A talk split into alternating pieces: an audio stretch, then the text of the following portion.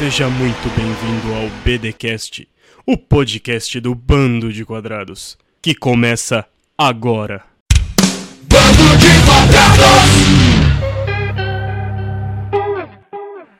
Shalom, nerds! Bem-vindo a mais um BDcast. O BDcast aqui, nós vamos falar sobre o filme do Coringa.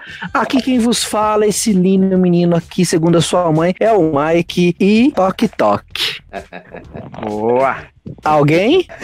Quem, Alguém Quem quer é? falar? Mas você, toque, você precisou abrir o caderninho? Não, aquele caderninho não, por favor. Quero fazer certo. Toque Toque. quem é? Nossa, os caras já começam com o spoiler do filme. Não, não precisa nem falar que vai ter, porque já estragou o rolê. Ai, ai. Fala galera, aqui quem fala é o Paulinho da Liga Teológica. E olha só, Coringa pra mim traz as nuances do cinismo em correlação com as verdades que não queremos enxergar e a graça em situações extremas e bizarras. Rapaz. Teológica, vírgula, liga. Agora entenda. A Miguel da pega. O famoso Miguel. Nem ele entendeu o que ele falou. Foi coração essa. Eu me senti agora lendo, lendo Grant Morrison. Sem entender nada. Spector. É, hoje já começou animado. É. E aí, galera, eu sou o Vitor da Liga Teológica e eu vou ficar com certeza maluco, beleza. É, É, boa, boa, boa. boa. E eu continuo sendo o Tato. Cara, Coringa. Definirei Coringa em poucas palavras: melancólico, aterrorizante, depravado, genial e tenso. Não, e depois você fala que eu tô dando spoiler, né? Mas eu não falei nada. Já foi só falei- avisado que vai ter, né? Exato. Então, já, já deixando bem claro, então, aqui para todo mundo que tá ouvindo o BDcast, primeiramente, muito obrigado por você estar aqui ouvindo o nosso BDcast. Mas já vamos de adiantar, nós vamos falar sobre o Coringa, um filme muito, muito bacana aí, pe- pela direção de Todd Phillips, com o elenco de Joaquim Fênix, Robert De Niro e Zazie Beats, que é a Dominó, cara. Um sonho vindo na passarela.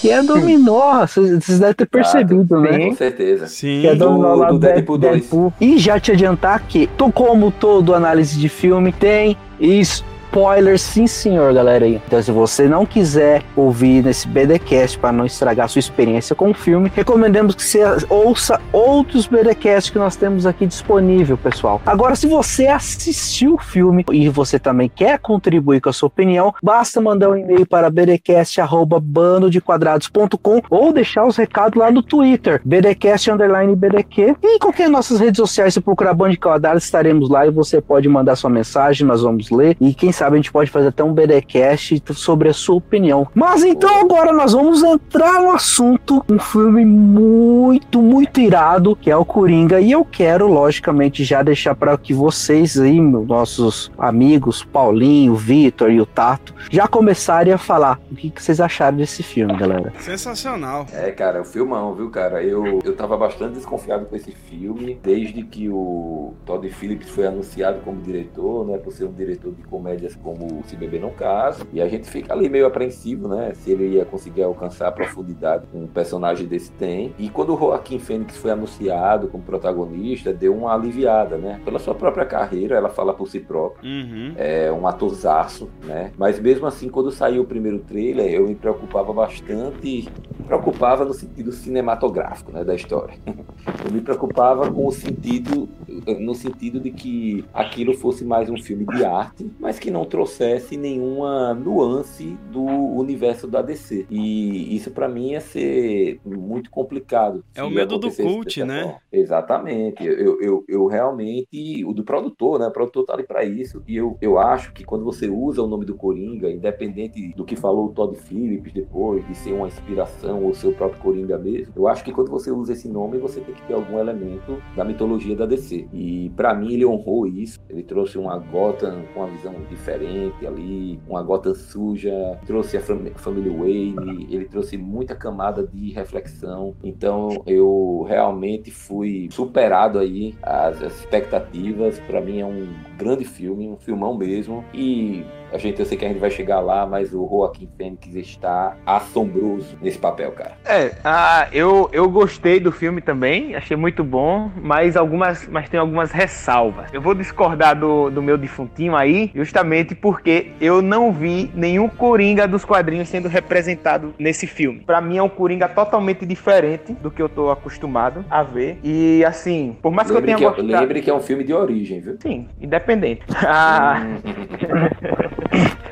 Porque a, a, eu vejo assim. Você, você cortou meu raciocínio agora. É assim, Tava é com a assim palavra a na, gente- ponta, na, na- na É. ponta da língua. É assim que a gente acaba com o argumento das pessoas. Cara, já- já-. Por, mais, por mais que eu tenha gostado a, a- do filme, gostei realmente, mas fiquei com essa pulga assim atrás da orelha sobre a questão do, por exemplo, o fato de ter inserido a família Wayne, não sei se me convenceu que ali realmente era o universo do Batman, alguma coisa assim, não, entendeu? Porque pra mim era só o nome deles que estavam ali. O Thomas Wayne, ele é totalmente diferente do Thomas Wayne dos quadrinhos. Ah, ele é totalmente diferente. A Gotham é parecida, beleza. Eu achei, eu achei interessante a solução que eles acharam pra Gotham ser suja, né? Uma greve lá dos lixeiros. Achei, achei isso legal. Mas não, não vi Batman ali, assim, Batman que eu digo assim, o universo do Batman, não vi tão coringa que eu estou acostumado a ver, não. É, eu acho assim, como trata de um filme de origem, o diretor já deixou bem claro, galera, esqueça o Batman, que a gente vai focar mesmo na história do Coringa. Ah, O, o filme é dele e é sobre ele, a gente não vai inserir nada do Batman. Tanto que, se você perceber, o Bruce Wayne, cara, era uma criança ainda. Então, tipo assim, a ideia de um Batman nem sequer sabe o que é, entendeu? Não, eu, eu tô ligado. O que eu tô dizendo assim, quando eu não vi Batman, eu quero dizer assim, o Coringa do universo do Batman. Ah, não, Pelo entendi. menos tinha que ser um Coringa do Cara, universo do Batman. Eu acho eu- que, por exemplo, o, o fato do, do, do Coringa ser mais velho que o Batman, eu acho que isso não é apenas um furo de roteiro, mas também um furo com a mitologia do personagem. Porque na maior de todas as histórias do Coringa, que é a piada mortal, que é uma história de origem, né, também do Coringa, apesar de ter aquela incerteza tudo, o Coringa deixa claro algumas vezes que o Batman que criou o Coringa. O Piada Mortal praticamente não é bem origem, conta, é, é, assim, tem uns, uns flashback Isso. que vai mostrando como o Coringa, Coringa nasceu, né? Inclusive, ele, ele, ele chega a um momento dele diz assim, né? Eu não lembro muito bem o que aconteceu. Se é pra ter uma, uma, uma, uma origem, eu prefiro ter múltiplas escolhas. Mas, mas olha Ele só, fala aí. eu vou, eu vou rebater isso aí que você falou, porque, vamos lá, quando a Piada Mortal foi lançada, o Batman já era um personagem de muitas décadas, já tinha uma mitologia. E essa, o cinema traz mais uma forma de origem, assim como o Piada Mortal foi uma forma de origem também. É uma possibilidade de origem. Ó, é, é uma possibilidade de origem e outra. Se você for analisar esse filme, eu entendo, por exemplo, eu conheço bem o meu defunto, né?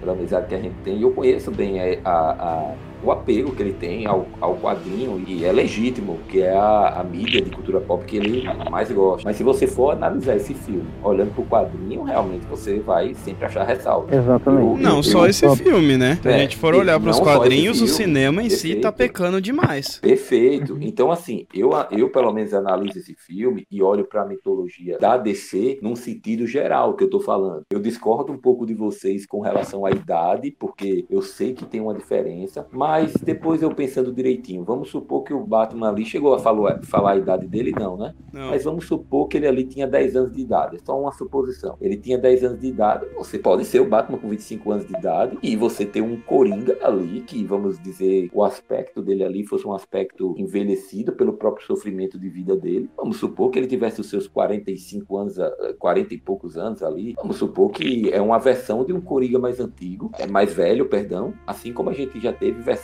do Batman mais velho, como, como foi retratado até pelo Ben Affleck, como quadrinho e como o- o- os desenhos. Não, mas não, mas Essa peraí, mas ele, mas o Batman mais antigo já com a carreira, porque ele tava aposentado, Sim, né? cara, mas. O mas Coringa já mas- começa velho. Sim, Sim, mas é uma versão, cara. É uma versão. É, eu não vejo, eu não vejo problema nisso. E outra, quando eu falo da mitologia da DC, que pra mim é a mitologia da DC, quando você traz Gotham como a, a Gotham é um personagem, a situação de Gotham, é, ela tá, ela é o centro do roteiro. Outra coisa, eu entendo o que Vitor falou em relação ao Thomas Wayne ser uma personalidade totalmente diferente, mas é justamente isso. É uma nova versão da família Wayne ali mostrada. Eu já enxerguei a- o papel do Bruce Wayne ali totalmente diferente. Para mim, duas cenas são simbólicas para a mitologia da DC. Eu senti isso na hora do filme, não foi depois, foi natural. Inclusive, a cena me comprou na hora, meus olhos brilharam, que foi a cena em que o Arthur Fleck vai na mansão Wayne e aí ele encontra o Bruce Wayne brincando. E para mim, a minha opinião, você já tem o primeiro embate da história entre Batman e Coringa. E eu não Isso sei a gente vê no olhar dos personagens. Perfeitamente, Tato. É isso mesmo. Eu não sei. Eu não tô falando aqui que ele fez de propósito ou não fez. Eu só estou falando que é o que eu percebi do filme. O Bruce Wayne, moleque, um moleque, cara, ele não dá uma risada pro Coringa. Ele bota a mão, forma.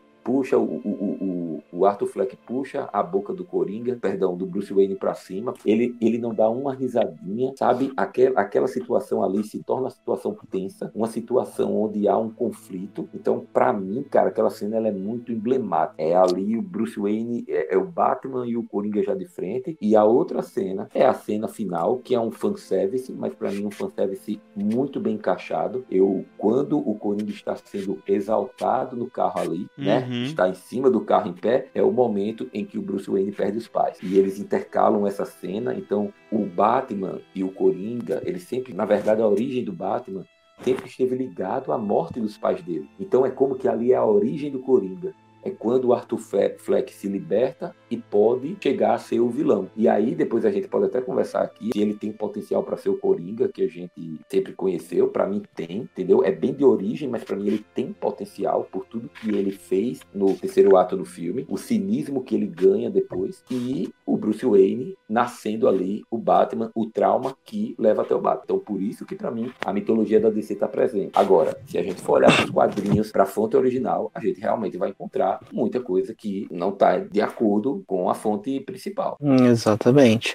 É, tanto que quando eu e o Tato fizemos a primeira análise do trailer, né? E a gente viu algumas cenas que vazaram na internet da gravação. Inclusive, alguma das cenas não está presente no filme. Quando, por exemplo, é, o palha o rapaz lá com que ele tinha pegado a arma desce atrás dele e começa a ter um diálogo com ele na rua. E isso a cena não tá no filme. Então, através dessas cenas que a gente viu assim vazando, a gente já falou, cara, piada mortal praticamente é o gatilho para começar a criar o Coringa, porque é o, foi, acho que é o único, único quadrinho, único animação que a gente viu que, que tinha uma história de origem do Coringa.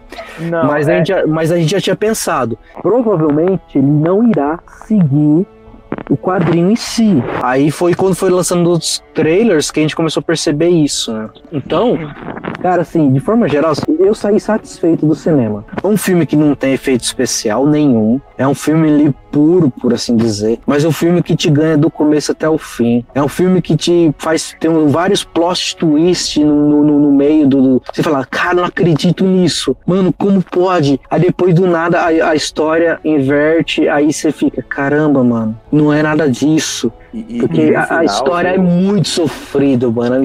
Nossa, É, Eu acho que realmente assim, a atuação do, do Joaquim Fênix ela é impecável, porque você vê aquela questão da síndrome dele, né? Que ele tem de rir.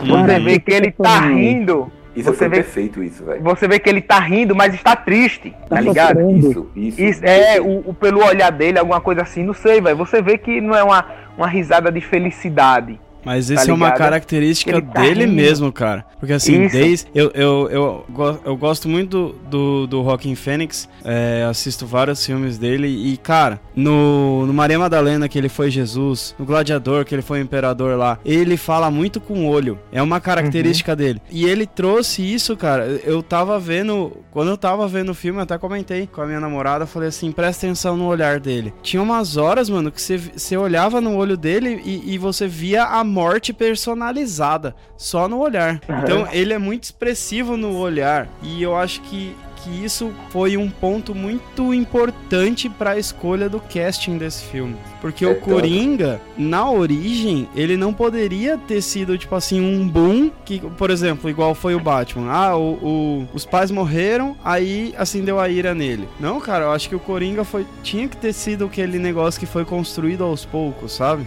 Porque senão ia ser muito aquela coisa da, da empatia do. Ah, tudo bem, então foi parecido com o herói, só que ele foi pro vilão. Não, foi uma série de coisas que já tinham sido. já tinham acontecido e estavam acontecendo para que ele fosse o estopim de uma manifestação geral na cidade. Coringa não foi só a origem do Coringa, foi a origem de Gotham Também. naquele filme. Esse filme não foi só a origem do Coringa. Porque quem originou caos na, na cidade de Gotham que a gente conhece pra é, dar origem ao Batman foi ele. Ele que Cara, começou mas- as manifestações de crimes liberais É, na, na Gotham de, de- dos anos 80, né? Mais ou menos. isso, isso. Pra que o É. Batman nascesse no caos. Não só o Batman, também possibilidade de outros vilões também acontecer, né, cara? Porque você viu que ele instaurou um problema gigantesco. Muitas pessoas começaram a fazer uma manifestação lá no negócio. Nunca se sabe que no meio dessa manifestação poderia ter um, um, um charada, um- um- uma mulher gato ali no meio, entendeu? é- é- então, é exatamente isso que eu quis dizer. Ele foi o estopim de Gotham. É, e a palavra, eu gosto da palavra estopim, porque assim, é, eu até escrevi isso na análise que eu fiz. Eu não acho que o Coringa, ele é, pelo menos na minha opinião, eu não acho que o surgimento do Coringa é um fato isolado de uma vítima da sociedade. Eu também Assim, acho pelo menos, pelo menos ao meu ver, porque ele tinha problemas de, de familiares, a mãe dele era maluca, psicótica, ele tinha um problema também é, é, mental, então ele teve contextos ali da, do próprio relacionamento dele com a família Wayne, com a mãe dele que mentiu para ele, tanto que o grande plot do filme é realmente quando ele se liberta da mãe, da- ele se liberta, né, como como alguém, é impressionante, ele termina se tornando, eh, ele vivia sendo alguém que ele não era. Quando ele parou de tomar os remédios, ele se, se liberou o louco que ele talvez tenha sempre sido. Uhum. Então, assim, então, assim, para mim, essa história de ah, é, é, o filme é perigoso porque o cara é uma vítima da sociedade pode acontecer isso. Não, cara, a situação dele era muito extrema. Ele tinha uma sociedade. Ele não chegou a ser o Coringa apenas porque a sociedade politicamente estava passando o que estava passando. Eu, pelo menos, o filme que eu, que eu, que eu assisti, pelo menos não foi esse, assim, o que eu entendi. É, e fora que, assim, cara, é, chegaram a fazer comparações assim com a questão do V de Vingança. Mas talvez a única comparação que eu vejo são as manifestações e as máscaras, né? Essa representatividade. Mas Sim. no Coringa em si, por vários momentos ele fala que não está preocupado com isso, ele fala que é, ele não está nem aí, ele não quis, é, ele, ele não é um líder sindical, nem um mártir. Isso que você falou é muito importante, viu, Paulinho? Porque, tipo assim, inclusive, ele che- em alguns momentos fala: Eu não acredito nesses negócios de, de, de política, eu não acredito Isso, na ele política. fala isso. Ou seja, ele não fala toma um lado, entendeu? Do, do negócio, né? Não, e eu acho que eu acho que o ponto, na verdade, seria a gente analisar politicamente esse filme. Vamos analisar politicamente esse filme. É um filme de um psicopata que começa um- uma, uma cidade cheia de crimes. Então, a gente pode analisar que os manifestantes estão errados. Perfeito. E, perfeito. Ah, e- e não é, não é o Gotham já contrário. é, um, Gotham já é uma cidade corrupta, por assim Não, mas não tô dizer. né? falando de Bruce Gotham, eu Wayne... tô falando da realidade, porque daí as Não, pessoas que vão Sim, analisar esse- Exato. As pessoas que vão analisar o filme vão falar assim: não, mas esse filme é perigoso porque pode inspirar as pessoas a fazerem manifestações. Se isso realmente acontecer, é porque os valores estão muito invertidos. Porque quem era o errado do filme? Tato, o próprio Coringa. perfeito, Tato, Exatamente. perfeito. Então, Perfeito, se a gente isso tá, se a gente tá, se a gente tá vivendo numa sociedade em que um filme de um vilão, psicopata, assassino, tá inspirando as pessoas, a gente tem que rever a nossa sociedade, não é o cinema. Porque a arte só Perfeito. imita a vida. Perfeito. Você é o bichão mesmo, hein, doido? Só queria colocar essa aí porque tava tá na, na garganta. Engasgado. Eu percebi pelo tom da sua voz, eu É. percebi que tava É, eu engasgado. também percebi, por isso que eu até meio que parei e falei, deixa eu Tato falar. Ah, tá, tá, precisava falar isso. Não, mas aguento, é, não acho- aguento esse povo defendendo bandido. Mas perfeito, Não, perfeito. Tato, Principalmente bandido que não existe, né? você. Os caras estão defendendo É. o Coringa, velho.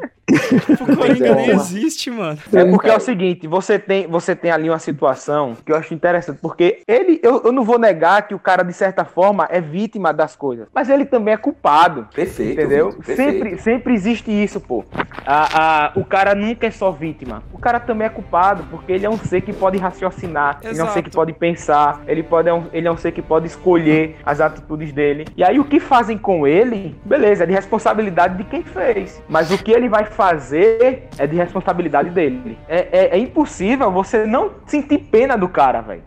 Tá? Apesar de tudo isso, você vê logo no começo lá, pô, os caras pegam, quebram a placa na cara dele, desce uma, uma dá uma, um sarrafo nele e tal, beleza? E, e um monte de pivete, pô. Então não tem como você não ter pena. Você chegar, pena que eu diga assim, você, rapaz, poxa, é, é, o cara foi vítima também, entendeu? É, cê Agora fica realmente, pra torcendo pra defender ele as fazer atitudes alguma não coisa, dá. né? Cara, Fica. reage, cara, reage, cara, É, reage. Aí quando ele reage, você fala assim, calma, filho, não é tão assim, né? É.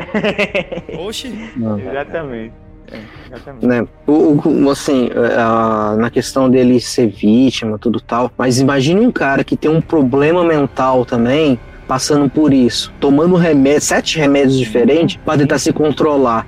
Quando ele para de tomar os remédios porque é cortado a verba do, do programa onde ele estava participando, e até ele pergunta onde eu vou conseguir meus remédios. Aí fala assim: não é mais comigo, não tenho como te indicar e passar mais remédios. Aí você pensou Que que o filme estava passando no Brasil. É.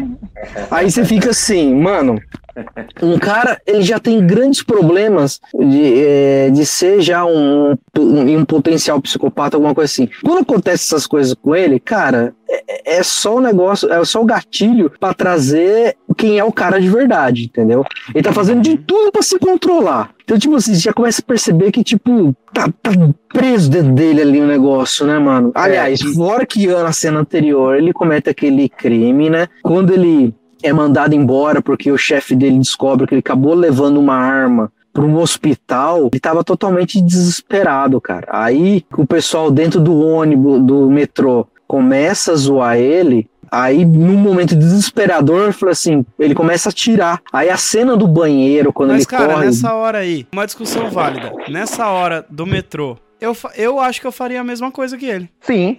Ele Ó, estava é- se defendendo. É Sim, tava se defesa, defendendo. cara. Os caras começaram a bicudar você. Vai se de repente o cara começa a, sei lá, cara tá chutar com tua faca. cabeça. O cara tá com faca. tá Sim, com- é. E, É, e outra- aí, você Lógico, fala porque quando, assim- ele, quando ele matou os três caras. Isso. Isso, exato. Certo, certo. Porque Mas assim, a gente Mas tem que lembrar. assim, uma coisa é a gente, assim, eu acho que nenhum de nós quatro aqui é, é, é- é doido, sabe?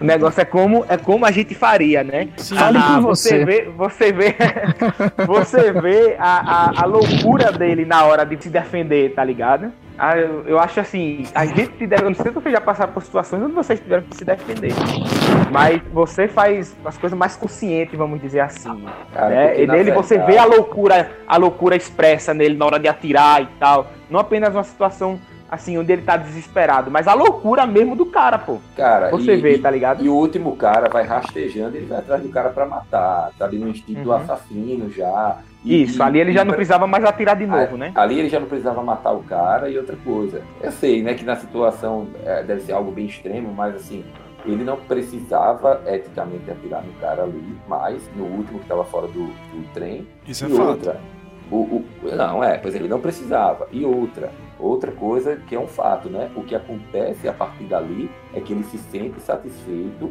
por ter feito aquilo. Exato. E esse é Essa um momento de diferença. loucura. É a loucura difer- cara, é, É, é. é É a loucura. essa a diferença. Então, Você se sentir satisfeito por ter feito isso, mas entendeu? aí que E tá. tanto é, e tanto é que quando ele sai, ele tipo, ele vai lá e na cabeça dele só, né, ele vai beijar a mulher, Exatamente. tá ligado?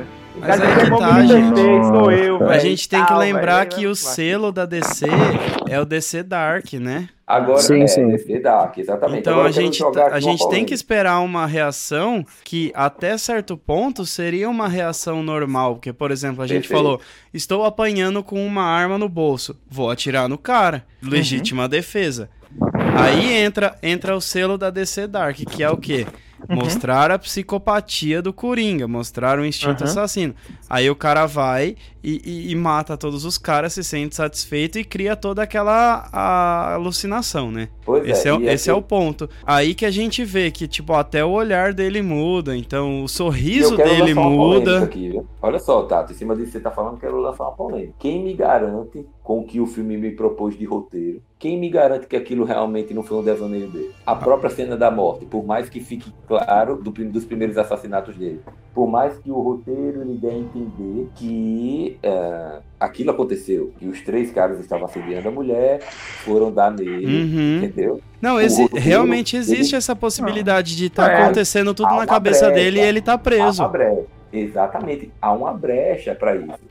Dele ter já pensado tudo isso, disso tá. O filme ele propõe isso pra gente, cara. O filme o tempo todo propõe e que muito do que aconteceu ali pode não ser uma realidade. Entendeu? O, o filme. Tanto Sim, claro, como uma piada mortal. Uma Isso. piada mortal. Pra sus- Pra sustentar isso, Paulinho, você vê que no começo do filme, né, quando ele tá conversando com a mulher lá, ele começa a falar que ele, ele começa a lembrar de quando ele tava preso num manicômio, uma coisa assim, e aparece ele batendo a cabeça no vidro, assim. Sim. Aí no final, aparece ele de novo no mesmo lugar, com a mesma roupa branca, no mesmo manicômio branco, que já era o Arkham, né? Aí você fica, mano, Que viagem é essa, velho? Será que isso aí não é o pensamento dele, alguma coisa dele, é, sei lá, meio loucura? O filme ele nos propõe isso, cara. Ele nos propõe estar na mente de um psicopata. Ele nos discute a visão dele da sociedade. E tem mais. Se você analisar, nenhuma cena não tem ele. Não existe cena nesse filme que o Arthur Fleck não esteja. Não tem. Uhum. Porque tem filme que você tem um protagonista, mas ele vai ter um quadro de cena onde ele não está. Nesse filme, não tem. Todas as cenas que a gente vê, ele está envolvido nela, de alguma forma. É, ele tem 100% do tempo de tela. Isso é ele tem fato. 100% do- ele tem 100% do tempo de tela. Então, Exatamente. assim, por isso que pra mim esse filme, ele tem um roteiro, cara. E eu vi pessoas falando aí, vi vídeos, a galera comentando, reclamando do roteiro. Eu falei, cara, eu achei o roteiro inteligentíssimo. Eu acho que ele, ele faz com que a gente fique ali nos devaneios de um louco, cara. Parece que a gente tá viajando na mente dele. E é por isso que o filme é agoniante, por isso que Sim. o filme é inquietante. Porque tá- a gente tá vendo a visão dele das coisas, entendeu?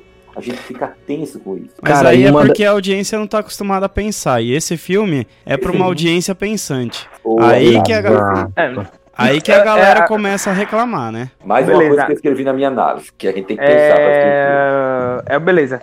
Agora sim, voltando a essa, essa questão assim, é, realmente assim, não é um Coringa que eu estou acostumado a ver. Ah, em que sentido? Assim, essa questão da origem dele, que você falou assim que ah, a única vez que essa origem é remontada na piada mortal. Na verdade, você lê o arco dos 952, a morte, morte em família, né? Você vai ver que o, o que é um, para mim o Coringa mais louco que eu já vi, né? Que é Uhum. aquele que ele tira a, a pele do, do rosto, Do né? rosto, e sim, depois sim. coloca como uma máscara e tal. Ele refaz os, os passos dele com o Batman. E o primeiro lugar onde ele vai é justamente lá na, na Química Acme. Acme, né? ele Isso, vai lá na Acme. Química Acme, se veste de capuz vermelho e tudo dizendo que aquela e tal foi a, a origem dele e tal. Só que o que eu, o, o que eu disse assim, o filme é excelente, é bom e tal, não tem o que se discutir. Mas pra mim faltou Coringa. Em que sentido? Esse que eu estou acostumado a ver. Talvez seja porque Mas eu não esteja. pelo Eu não, menos eu- aí as características do Coringa que você está acostumado a ver. Eu, eu gostaria Tá. de saber isso.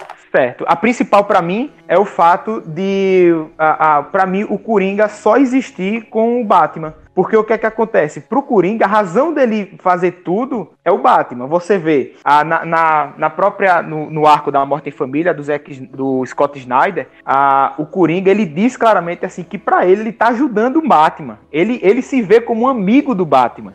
Entendeu? Mesmo ele, ele mata a família, mata todo mundo lá, quer matar todo mundo porque ele ajuda o Batman. E se você for pra, pra a história mais famosa do Batman, que é o Cavaleiro das Trevas do Frank Miller, quando o Batman se aposenta, o Coringa também não tem mais razão pra viver. Ele só volta quando o, o Batman volta, entendeu? Beleza, mas e ele tava lá. mortal? Então, hã? E em a piada mortal, que a origem dele é em decorrência de outros aspectos que estão outras circunstâncias. Não, a origem dele é ligada ao Batman. Sim, é ligado ao No- Batman, no- mas no- ligado no- no filme, também porque- ao desemprego porque- dele, ao fracasso dele. Sim, sim, claro, mas o estopim é, é, é, o, é, é numa ação do Batman.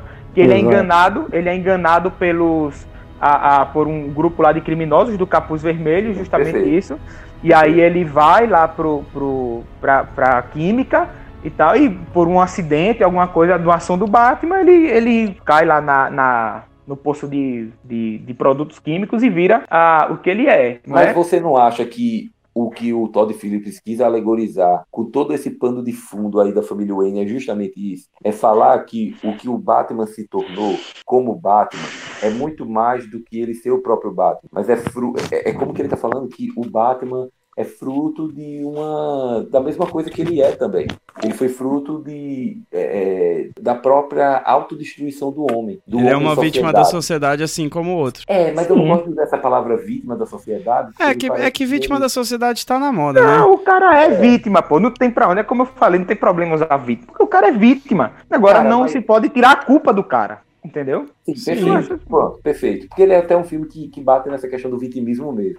Mas, mas o que eu tô falando é que, pra mim, é quando ele faz o paralelo do nascimento ali do de aspas, né? Quando os pais, a Marta e o Thomas Wayne morrem ali, quando ele faz esse paralelo ali em, em, em mostrar as duas mortes, eita, perdão, a morte e o nascimento do Coringa ali sendo exaltado ao mesmo tempo, na minha cabeça ele tá falando assim, ó, cara, o Batman ele tá surgindo junto com o Coringa. Então assim, o Coringa ele vai ser visturado pelo Batman justamente porque o Batman é contrário ao sistema que ele tanto que ele tanto luta, o que ele, Mas- bate, entendeu? Então para mim foi uma alegoria muito forte no filme.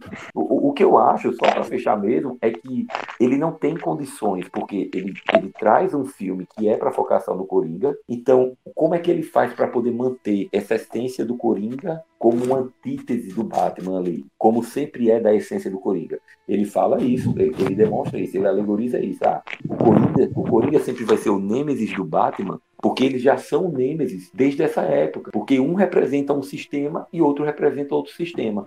Então, para mim, ele quer alegorizar isso. E entendeu? ele Por mesmo isso- fala que ele tá num sistema onde o certo e o errado não existem e as pessoas podem fazer o que elas tá. quiserem. Perfeito. E o Batman não é isso. O Batman é o, o que está no sistema da regra.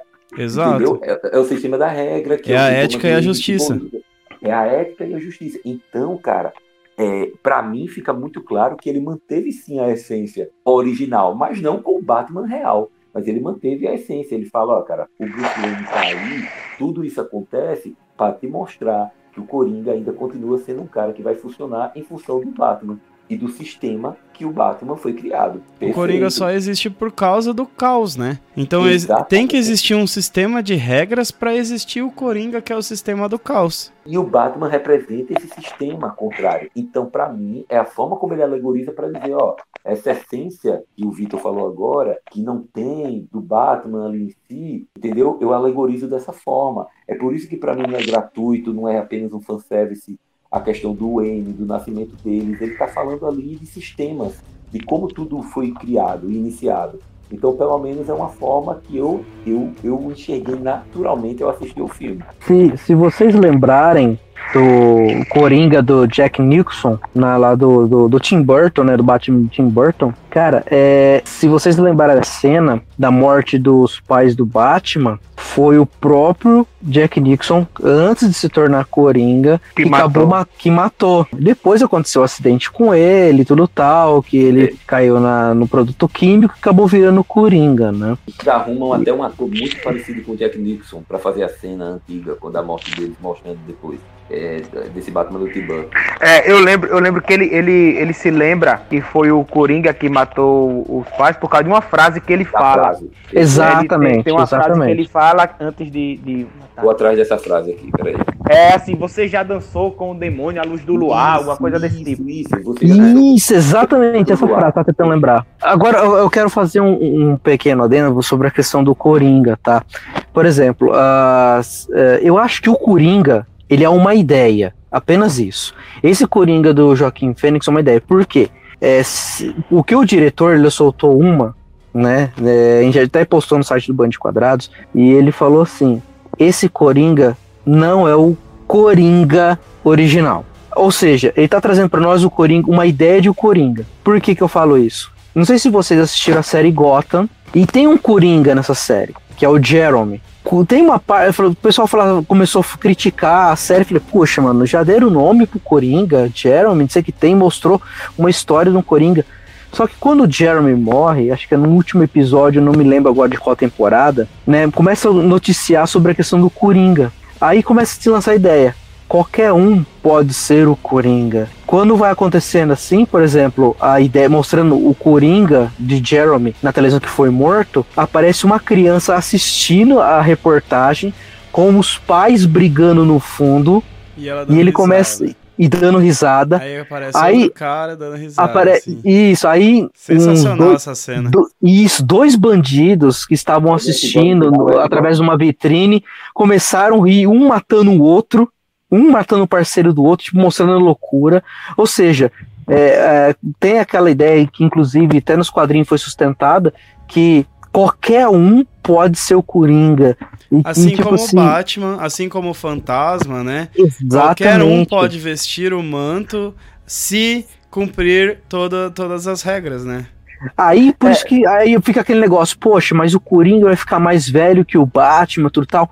Então, como o diretor lançou essa ideia, O que ele Então faz você o tempo todo com o filme, né? Ele- exatamente, ele- se, se o Coringa realmente for uma ideia para que o Coringa original possa aparecer, aí sim nós podemos ter um Batman e um Coringa onde Da possam se enfrentar. idade. Isso, exatamente. Porque isso você já começa a pensar em algumas possibilidades. Por exemplo, quando o, o Arthur vai ler a carta que a mãe estava escrevendo pro Thomas Wayne, que ele falou: Caraca, Thomas Wayne é meu pai. Quando eu vi isso, eu falei, mano. Ah, velho. É a melhor eu origem possível, né? Pois eu é. falei assim, Não, a minha- a minha- caraca, a mano, minha- porque essa. Pum, explodiu minha mente.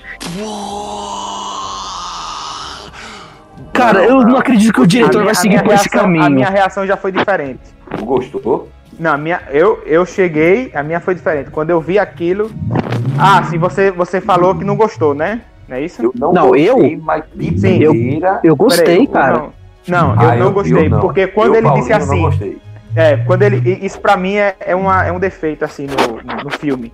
Quando mas ele não disse, é um ah. defeito porque depois é desmentido. Não, então. é mas- isso, cara. Sim, mas beleza. Porque a minha reação foi, foi a seguinte: eu disse, poxa, é, eu primeiro eu já sabia, isso ou isso vai ser desmentido, ou a DC vai fazer uma das piores besteiras que ela já pensou em fazer. Perfeito, Vitor. na vida. a mesma coisa. Entendeu? mesma Então eu pensei nisso.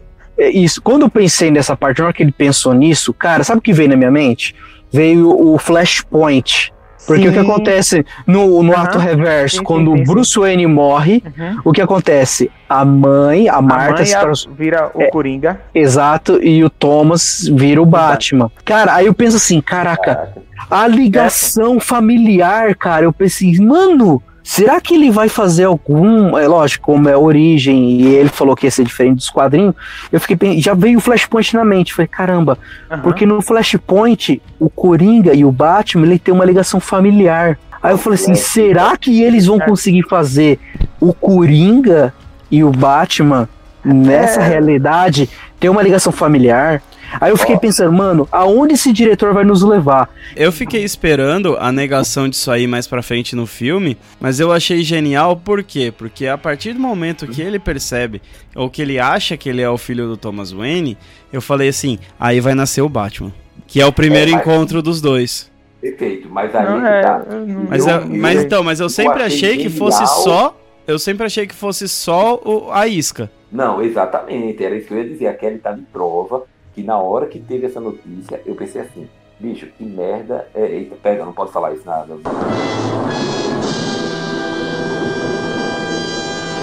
Bota, bota aí.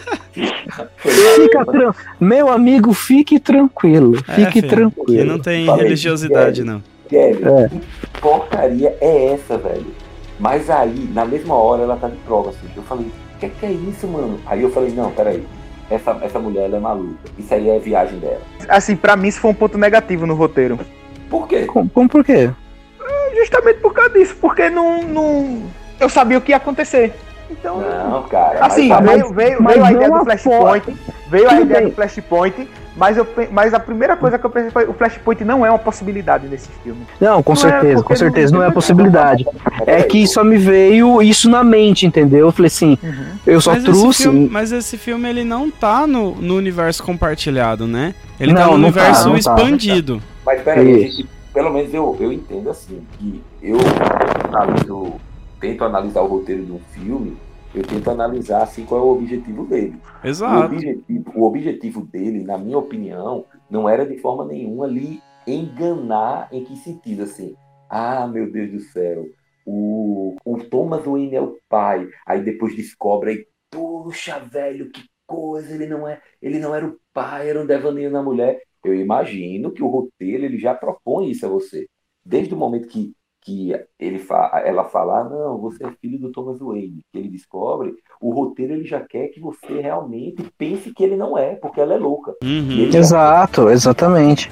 Ah, é uma falha. Ah, Só para me, me justificar, tá? A ideia é quando eu falo assim que eu pensei, eu pensei no Flashpoint, porque quando lançou a ideia, eu já pensei, nossa, mano, o Flashpoint é isso. Não que tem aí, poderia ter o Flashpoint, alguma coisa assim, mas eu pensei, pô, será que o, o diretor vai viajar nesse sentido? Aí eu comecei, sabe, pensar, eu comecei, tipo assim, pensar longe, viajar longe nesse É sentido. porque vocês têm a fonte do quadrinho, por exemplo, vocês. Exato, exatamente. Aí eu comecei a puxar a fonte do quadrinho e tal. Então Isso, Mas- agora, por exemplo, é, é, no quadrinho também, agora é porque não, não exploraram ainda direito e a gente não, não sabe, assim, ainda não, não exploraram e a gente não vai saber o que é que vai acontecer realmente, mas o Batman no, no final dos 952, ele senta no trono do Darkseid e aí ele, aí ele pode fazer qualquer pergunta que é respondida, né? Uhum. E aí a Uhum. primeira pergunta que ele faz é quem matou os pais dele, né? E aí fala lá o nome do, do cara. E depois ele pergunta qual é a identidade do Coringa. Aí a cadeira responde, de qual Coringa você tá falando? E Ó, aí ele fala assim, e aí ele fala, é, ó, dá não e tal, sei o que e tal. E aí já tem várias teorias, né? Tá dizendo como isso vai ser associado agora ao relógio do juízo final, provavelmente. Então tá dizendo que um dos, dos Coringas talvez seja o comediante do, do, do, Watchmen. do Watchmen. Mas Não você é? não acha Então, que é não perfeito um roteiro Ah. que lhe propõe isso? Você ficar viajando se esse Coringa é uma versão de um Coringa mais velho, se esse Coringa é inspiração para outro Coringa, quem é esse Coringa, se é o Coringa que vai ser o Nemesis do Batman mesmo. Cara, eu acho isso muito massa, cara. Eu acho que isso é um elemento de roteiro. Isso é legal. Que- que- Isso é que- bom, que- é bom. Foi muito bom isso pra mim. Porque é aquilo que o Mike falou aí, cara. É uma ideia, entendeu? É como Uhum. o Coringa, ele é uma ideia. E aí, cara, a gente volta um pouco pra trilogia do Nolan. Porque na trilogia do Nolan, lá no início, o Ra's al Ghul ainda com a identidade de, do carro, ele diz ao Bruce Wayne, olha, cara, você quer fazer medo pras pessoas, você tem que se tornar uma lenda Uhum. que ser uma lenda. E ele perpassa toda a trilogia em cima disso. Tanto que no final Bruce Wayne se aposenta e entrega né, o, o, o, legado dele para o John Blake lá, que é o, o Robin, entre aspas. E aí, o que é que o final da trilogia do Nolan nos propõe? Que o Batman é uma lenda. Então, cara, para mim, ele trazer, o, o Todd Phillips trazer essa ideia do Coringa como símbolo, entendeu? E de se o Arthur Fleck vai ser o Coringa que a gente conhece, se não vai, se vai ser uma ideia, vai ficar outro, eu acho que é aí onde ele consegue manter a mitologia da DC. É por isso que, para mim, o elemento da mitologia da DC tá ali, que a ideia do Coringa tá ali. E era isso, a essência do personagem tá ali. Cara, que é algo mais macabro do que a referência dele entrar ali no palco, cara, e atirar ali no, no, no, no Murray, personagem do Robert De Niro, e, e ficar rindo, ele se torna um cara cínico. No final, cara, a última cena ela é genial. Teve gente que falou assim, ah, por mim o filme fica, acabava ali na aclamação dele. Eu não, eu amei aquele final. Ele conversa com a enfermeira no devaneio dele ali, mata ela, sai caminhando com as pegadas vermelhas em meio a um cenário todo branco, com a fotografia maravilhosa.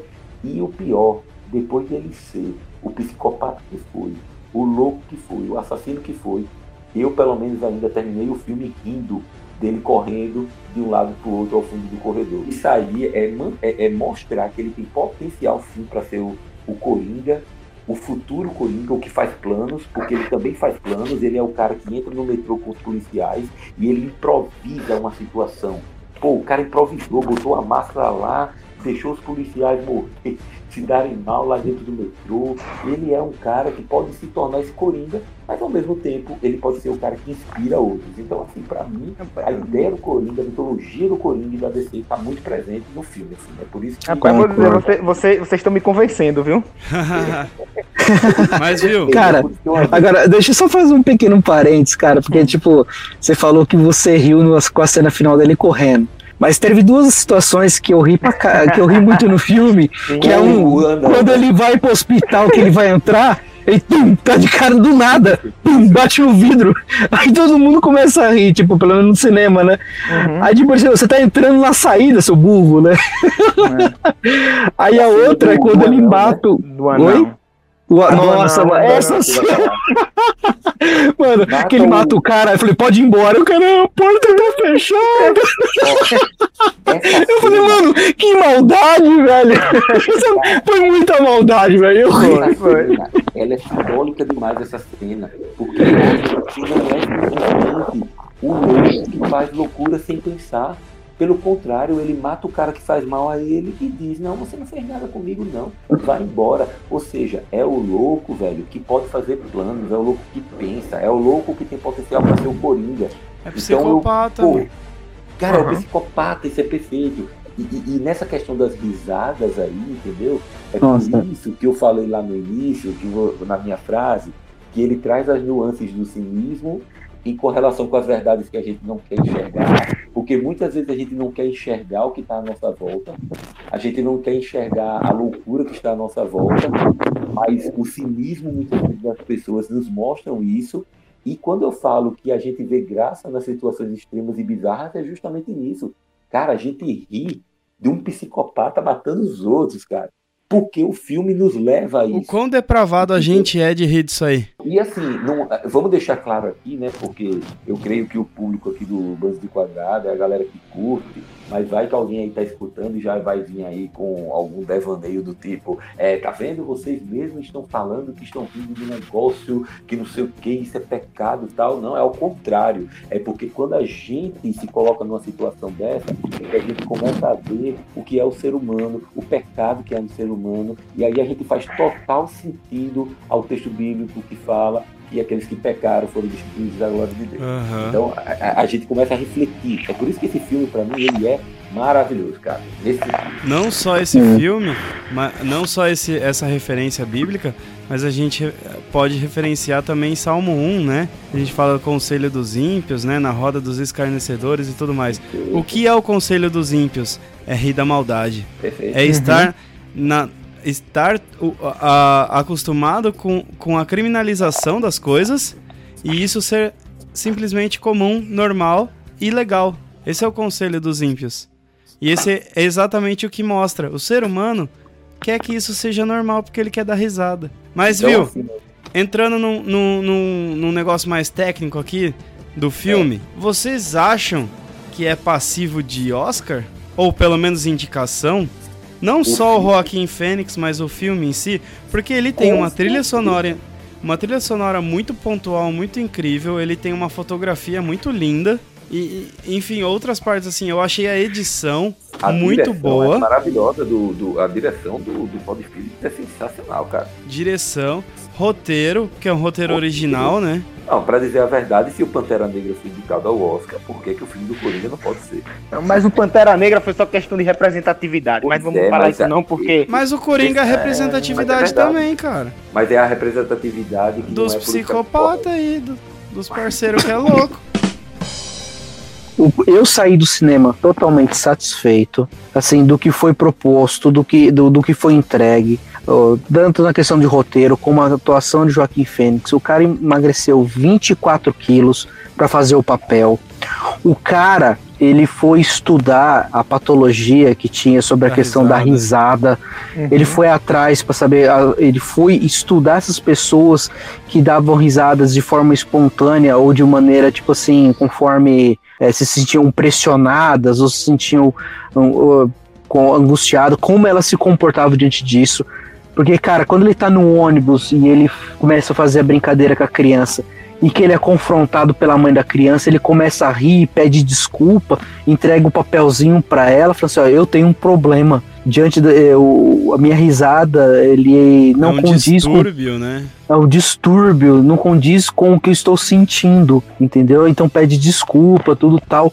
Então você fica assim, caraca, que legal colocar isso, porque o Coringa, em todo momento, em qualquer situação, ele tá rindo. Mas não é que porque tá rindo da situação, é por causa que ele é diante a pressão ou diante das coisas que está acontecendo, ele começa a rir de forma espontânea e o pessoal começa a achar, você é maluco fazendo isso. Tanto que tem uma frase lá que ele escreve no caderno dele, que ele fala assim, ó, não- talvez não lembre com as palavras corretas, mas fala assim, ó, é, como é difícil viver num mundo onde você é doente e as pessoas querem que você A pior viva como coisa não de é. A pior coisa de ter um distúrbio é ter que, que viver como se você não tivesse. Então, As tipo, pessoas querem que a gente. As pessoas querem que a gente tem- viva como se não tivesse, né? Como se a gente não tivesse. Exatamente. É. Exatamente. Eu, eu tipo defino a atuação do Joaquim Fênix como, pass- lógico, passiva de aplausos, né? Como igual foi no, no, no Festival de Toronto lá, que foi aplaudido por oito minutos dos créditos e tudo mais.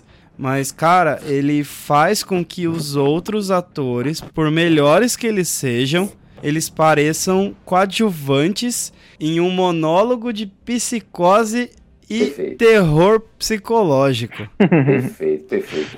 Eu coloquei isso- cara. Eu coloquei isso no, na crítica que eu fiz.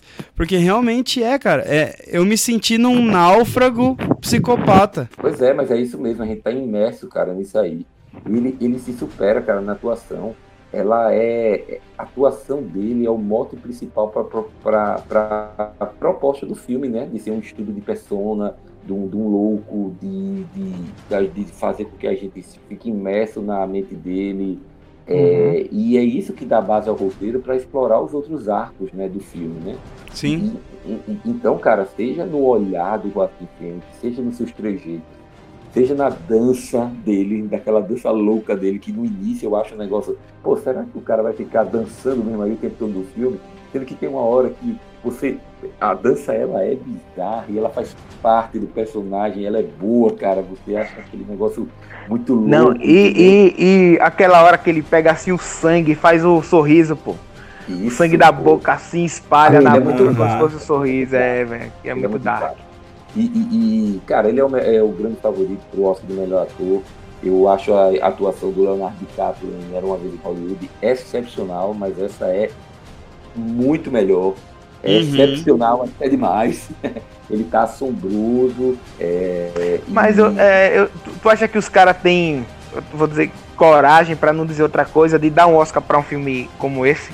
Eu dá, acho. vão dar. Eu acho que os caras vão dar para pro filme talvez não, mas pra, pra atuação os caras vão dar. Eu acho que vão. Acho que é até uma injustiça, pelo menos do que eu vi até agora. Preciso ver outras coisas aí. Diz que tem o Adam Sandler, né, correndo aí por Tem. fora com uma atuação nunca vista, né, para um ator como ele. Tem outras coisas aí, mas, mas eu acredito que, que ele vai ganhar, cara. Eu acredito que ele vai ganhar. E assim, é, Se ele não ganhar, ele vai, ele vai ser um dos indicados, assim, com certeza.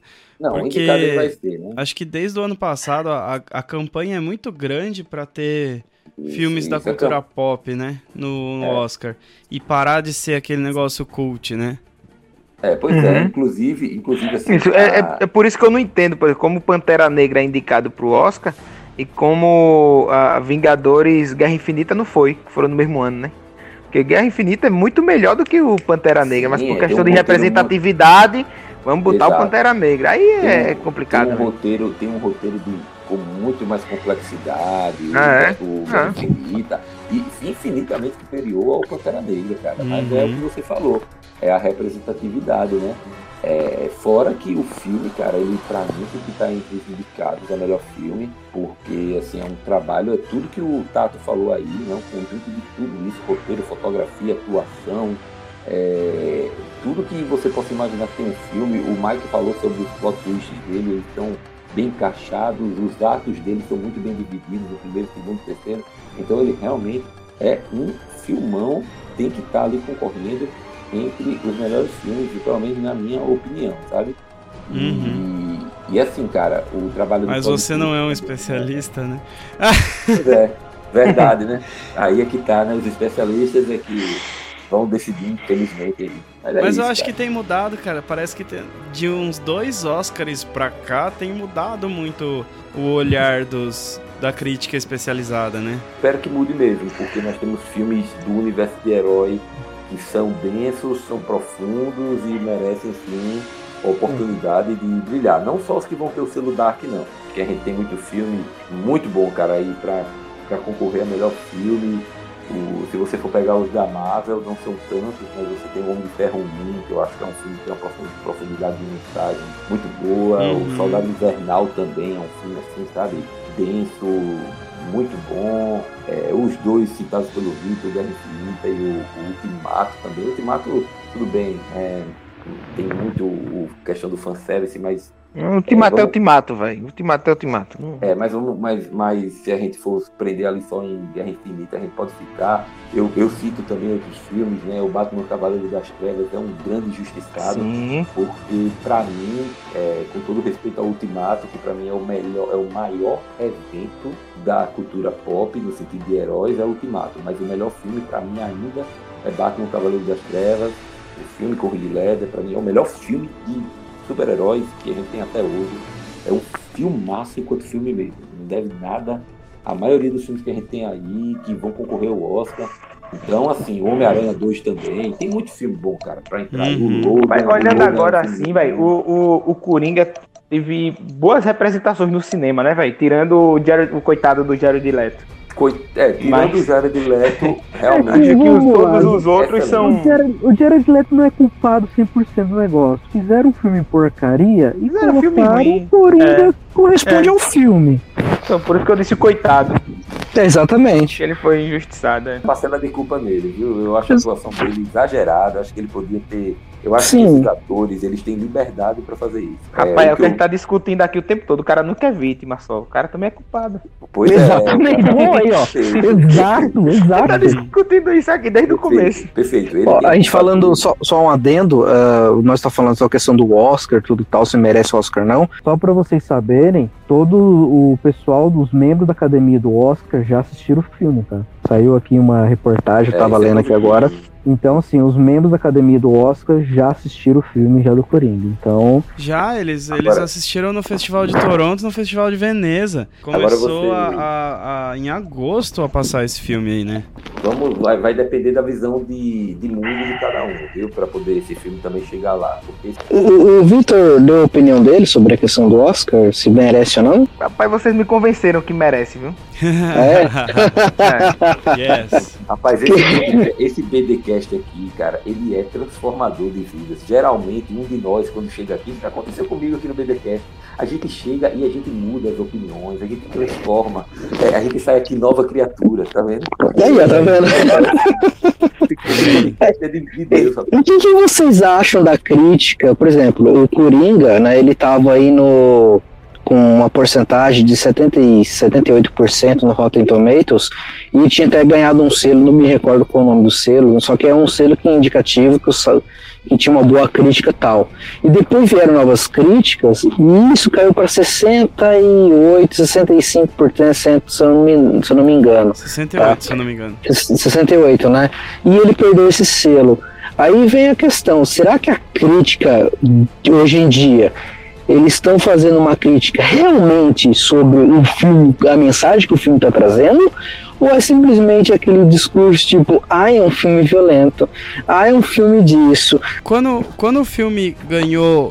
Quando o filme bateu 89% de aprovação do Rotten Tomatoes, que tinha 100 e se- 135 críticas. Eu li todas. Que eu fui A fazer. 135? Eu, é, não todas, todas assim, mas sabe aquela coisa Ah, assim? Eu bom. bati o olho em todas. Uhum. É, eu entrei no Rotten Tomatoes pra fazer a notícia até do site, porque eu não queria pegar as mesmas notícias, as mesmas é, críticas de que todo mundo pega, que só todo mundo pega as, as dos grandes, né? Falei, eu quero ver o que, que realmente o povo tá, tá vendo. E cara, foram muito, foram muito pontuais as críticas. Foram igual que a gente tá falando, pô, fotografia bonita, trilha sonora legal, atuação do Rockin' Fênix, o cara carrega o filme, aquela coisa e tal. A partir do momento que ele ganhou essa, esse monte de, de crítica positiva, aí uns, uns 3, 4 viraram e falaram assim: Mas é violento. Passa uma mensagem ruim pra sociedade. Aí começaram os outros caras que querem ganhar fama por causa disso aí. E começaram a falar que o filme simplesmente é violento. As críticas negativas são exatamente essas. O filme tem uma violência exagerada, o filme tem uma violência gratuita e um outro ponto muito interessante que pra mim é inútil é assim, a DC não fez nada de pronunciamento com é, repúdio à violência. Igual quando foi é, os Ai, agora eu não lembro o filme. Que Eu a lembro produtora que- fez. A produtora fez assim, a gente não. A gente repudia qualquer tipo de violência. o- Isso é uma obra de entretenimento. A DC Eu tinha lembro, que eu ter lembro, feito foi, isso. foi, foi na, na, na Fox. Foi, Quando, foi quando a mostraram Fox a foto do Apocalipse segurando o pescoço da, da Jean Grey, né? E Uhum. aí falaram a Era da questão, Jean e aí não. era da Jean Grey, Mística, era da mística. Da mística, da Jennifer mística. Da mística, da mística, isso. Da mística, Pronto, da da mística. Aí que E até- aí depois a Fox lançou uma nota e tal, que eu achei ridícula aquela nota. Sim, e, né? e é exatamente isso. Quem, quem Uhum. é, negativou o filme foi porque a DC não fez esse, esse, essa nota de repúdio à violência. É, e inclusive eu, tô, eu abri aqui no, no tablet a, a crítica do G1, né? E G1 Essa todo daí, mundo já por sabe, favor, né? né? Isso. E aí ele vai dizer Ah, assim: Coringa Deus. se leva a sério demais e empobrece vilão icônico das HQs com origem clichê. Aí bota Eu- aqui: eu- grande atuação de Joaquim Fênix se salva em filme pretensioso que comete os mesmos pecados que tenta criticar. Meu irmão, meu irmão. Isso Se você daí é acha o filme claramente pra violento. Você acha o falei filme violento, você não vai assistir, velho. Se você não gosta de ver sangue, você não vai assistir. Se você não gosta de Rambo, você não vai assistir. Você acha que o Rambo vai subir lá o morro com a faixa ah, dizendo, é, é, pedindo paz? Você acha que o Rambo vai soltar pombinha branca? Não, velho. O Rambo vai Rapaz, matar, né? eu então, fui- eu velho, fui é complicado. Eu fui ler isso aí e parei, sabe aonde? Em Globo. É, eu, eu, eu abri. Nem É, continuei. foi Não, o meu caso. eu Como eu já tinha visto, eu disse, eu vou, vou citar aqui É, pra, pra ver. Não, então, velho, perfeito. é, Foi é, ótimo seria uma citar, porque eu sim, fiz a sim. mesma coisa. Tá Eu li É. pra saber. Porque eu falei assim, cara, é impossível alguém ter achado esse filme muito ruim. É impossível alguém ter achado esse Não filme tem ruim. como. Cara, não, e, tem gente, como não. E, e, gente, a minha opinião com relação a isso vai muito mais além da qualidade ou não de um filme. Se ele é bom ou não. Eu acho que esse mimimi, ele, mesmo que o filme seja ruim, uma desgraça, eu acho que a gente tem que acabar com essas coisas. Por exemplo, Sim. tem um filme, o filme do Ari Aster, o segundo filme do Ari Aster, o diretor de Hereditário, o Midsommar. É um filme que eu assistir no cinema, é um filme muito diferente, é um filme que todo mundo assistiu. Ele é um, um- um terror, um horror, na verdade, né? Classificado como um horror psicológico, que é um horror diferente, entendeu? Uhum. E, e- e, assim, muitos talvez não se identifiquem ou não, mas o que me surpreendeu é porque o filme ele traz uma, uma- um pano de fundo de um conto bizarro, entendeu? De uma interpretação bizarra, de algo criado pelo diretor, onde há um elemento onde alguns personagens se suicidam, e aí uma pessoa daqui, uma, algumas pessoas estavam falando que as pessoas estavam fazendo campanha para não, não assistir esse filme porque ele incentiva o suicídio. Cara, essas coisas aqui não dão, entendeu? Porque que Hum. Não dá, velho. É, Ah, realmente. É, é- é- é o que disse o, o, se eu não me engano, o Tato aí. A gente tem uma sociedade doente e a gente não olha pra nossa sociedade. E aí a gente quer botar culpa nos filmes, cara. Pô, dá licença, cara. Tipo, ninguém Então, tá por favor. Não vejo ninguém fazendo campanha contra o Third Reason Why. Pois é, não, pois é. Pois é, e, e- Uhum. e o, e uh, 13 Reasons Why tem um detalhe, né? Ele é um pano de fundo totalmente diferente, é uma história realmente que conta sobre o suicídio da menina, ela é bem desenvolvida, fala sobre suicídio. Só que contexto- romantiza, né? Pois É. é, ro- romantiza tal aquele negócio, mas a Netflix foi e, e retirou a cena lá da morte da menina. Na primeira temporada, se você E a tá Netflix não. entrou nessa coisa e fez uma nota de repúdio, tá ligado? Pois é, pois é, eu acho que a nota de repúdio não precisava. Retirar a cena. Então. tal. Pois é, porque assim, essa questão de retirar a cena, eu gosto bastante da primeira temporada da série. É, da- da- o- o- as 13 razões por quê, né, no caso, que eu tenho Why, Uhum. eu gosto bastante, mas eu acho que assim, como ela é uma série que ela fala ali de colégio, de relação infanto-juvenil e tal, talvez, por precaução, você tirar a cena seja uma coisa Uhum. até sábia. Mas eu não. Mas eu acho que pedir desculpa por isso também é demais. Até porque por a série, eu não, me corrijo se eu estiver errado, a série, ela tem- a, a Third Reason Why, ela tem uma classificação indicativa, ah, no caso que até adolescentes poderiam assistir essa série, se eu não me engano. É, é. Exatamente. No caso do Coringa, não, meu amigo. É 16 aqui no anos Brasil- pra cima. Aqui no Brasil foi Uhum. 18 anos. né? Eu até, eu até colocaria Coringa como 18, mas tudo Eu bem. colocaria 18. Eu acho que Também, Concordo. Aham. Tá. Ah, Uma outra coisa importante, só pra não prolongar muito o assunto, é, vocês estavam, até o Paulo, o Paulo falou sobre a questão do mimimi. Ah, e tem que acabar esse mimimi. Sabia que o Todd Phillips, ele topou fazer o filme do Coringa nesse sentido, e ele não quer mais fazer filme de comédia, como ele já fez vários aí, por questão do politicamente correto. Eu ouvi isso. Ele disse que fazer comédia hoje em dia é difícil por causa do politicamente correto. Exatamente, é, ele, velho. ele Mas é um- abandonou e falou assim, ó, É um dos Tô abandonando mais mesmo. difíceis, cara, porque você É ofende porque todo no mundo. drama, o drama o cara ainda aceita, o terror o cara ainda aceita, mas a comédia o pessoal não tá aceitando não, porque é é a mesma. Se os trapalhões, por exemplo, é, existem sim no dia. Não, não existiriam, na verdade, hoje os trapalhões, os trapalhões como eram lá no início, né?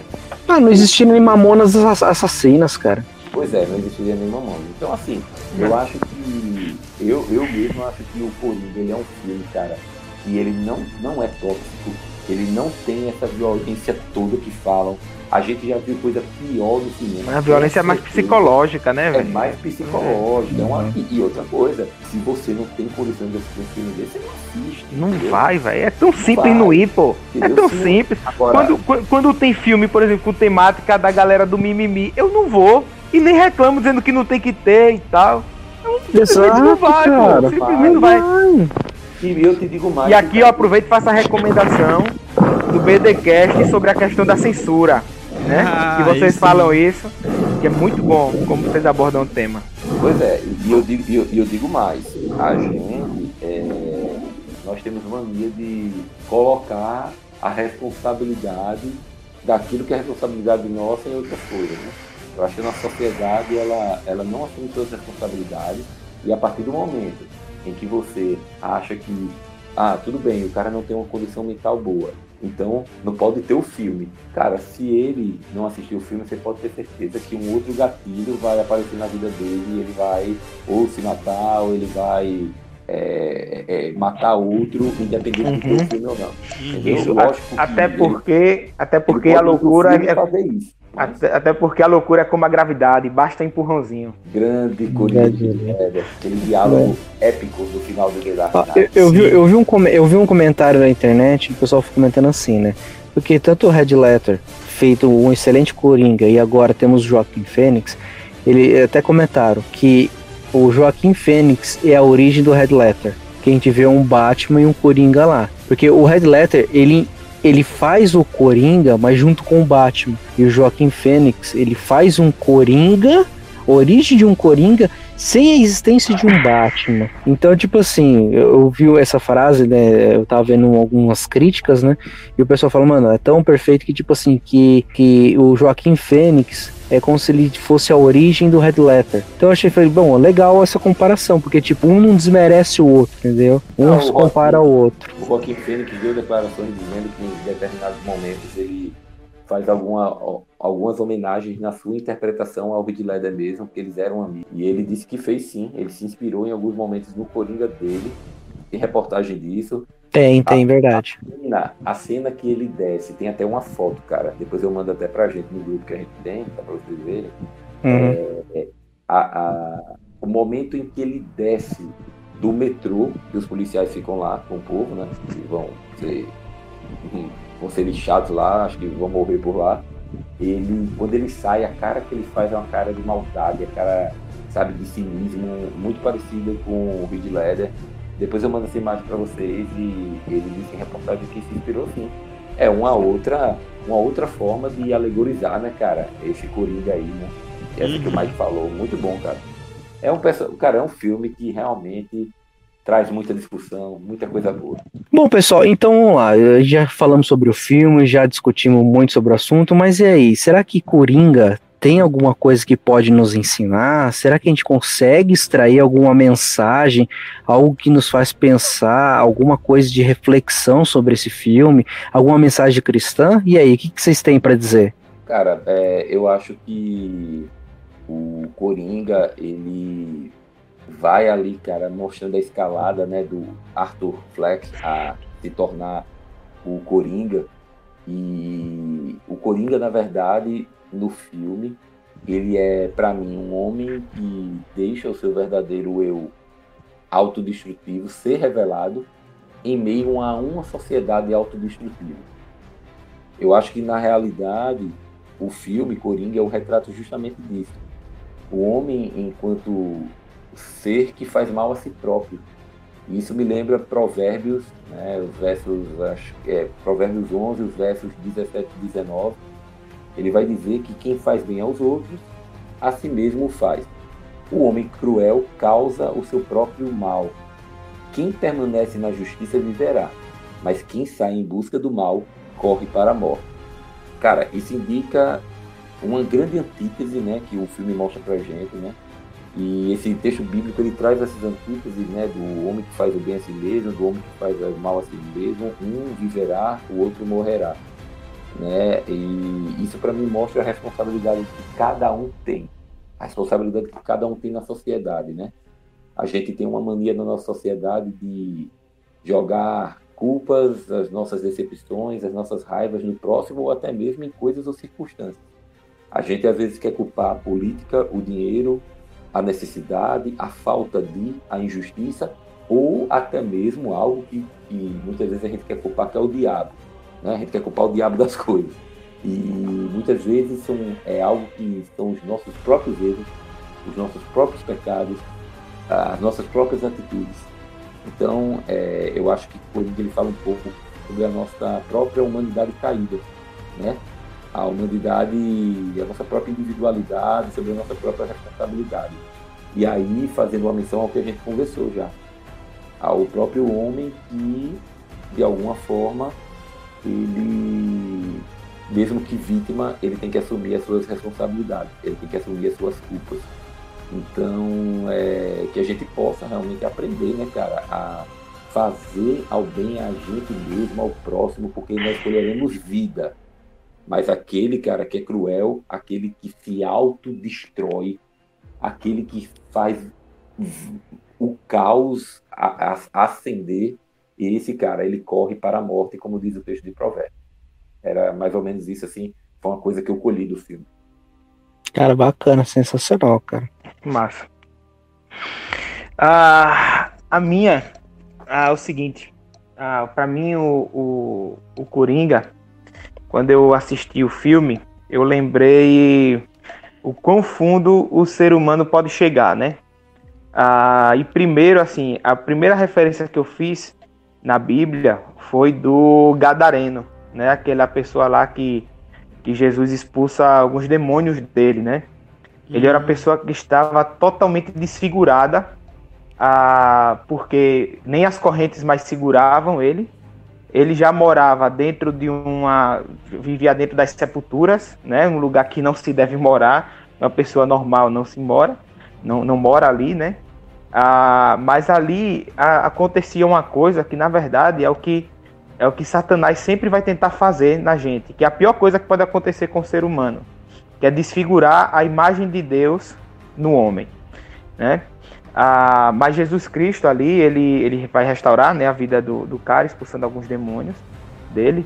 Mas eu lembrei muito assim do Coringa, sabe? Quão profundo o ser humano pode chegar e realmente desfigurar a, a, a imagem de Deus a, no, no ser humano, tá? Perfeito. Inclusive, a, tem um, um, um autor de teologia sistemática, o Berkoff, quando ele vai tratar do tema de imagem e semelhança de Deus, ele vai falar uma coisa interessante ele vai dizer que nem, nem o inferno é capaz de apagar o fato de que o homem é mais semelhança de Deus, né? Ah, então o que, é, o que é que ele quer dizer com isso? É que não importa o quanto essa imagem esteja desfigurada, o homem continua sendo a, a imagem e semelhança de Deus. Tá? Mesmo que ele esteja possuído por, por aqueles demônios lá, ou até mesmo que ele ah, seja um cara como o, o Coringa, né? Que, não, que perde qualquer sensibilidade lá com, com o ser humano, perde qualquer sensibilidade assim de uma pessoa ah, de uma pessoa normal, né? E o que mais vai chamar a atenção aqui em Jesus é que são duas coisas. Primeiro, que Jesus vai, resta vai tentar restaurar a imagem de Deus de duas formas nesse, nesse no Gadareno. E a primeira delas é dando valor a uma pessoa que não tem, que aparentemente não tem valor algum, né? Porque o cara tava lá no sepulcro, as correntes quebravam, longe da família, se automutilando. O desse tem valor para quê? Não tem valor para nada, né? Mas Jesus chega e dá e dá um valor, o valor que ele merece como como ser humano. E segundo, que Jesus investe também em casos que estão perdidos, né? Ah, Jesus investe naquele cara ali e isso tudo é a tentativa de resgatar a imagem de Deus no ser humano, né? Então eu lembrei muito disso, assim, sabe? Ah, por mais que a pessoa esteja com essa imagem desfigurada, ela continua sendo, sendo imagem de Deus, tá? Novamente batendo na questão da vítima, do, de tanto que ele é vítima, como também responsável por isso, por isso acontecer. Massa. Isso é muito importante que você falou, é, na questão de vítima e responsabilidade.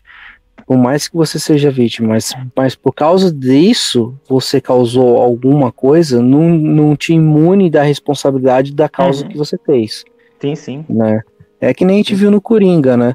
Ele foi vítima lá na cena do metrô, ele foi vítima de uma tentativa de, de assassinato praticamente, né? Que o pessoal tava torturando, bachutando ele e tal, querendo fazer mal para ele.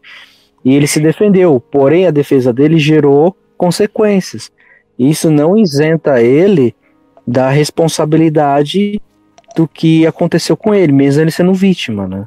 A gente uhum. tem que uhum. colocar isso, a sua vítima tem que ser imune. Não, você não é imune, né? Exatamente. Mas, exatamente. Agora, tipo, uma coisa que eu percebi assim, no Coringa que chamou muita atenção foi que a construção do personagem em si, para chegar na questão do Coringa, na minha opinião, se deu quando ele descobriu quem ele era de verdade. Porque, tipo assim, ele achava que ele era filho de Thomas Wayne.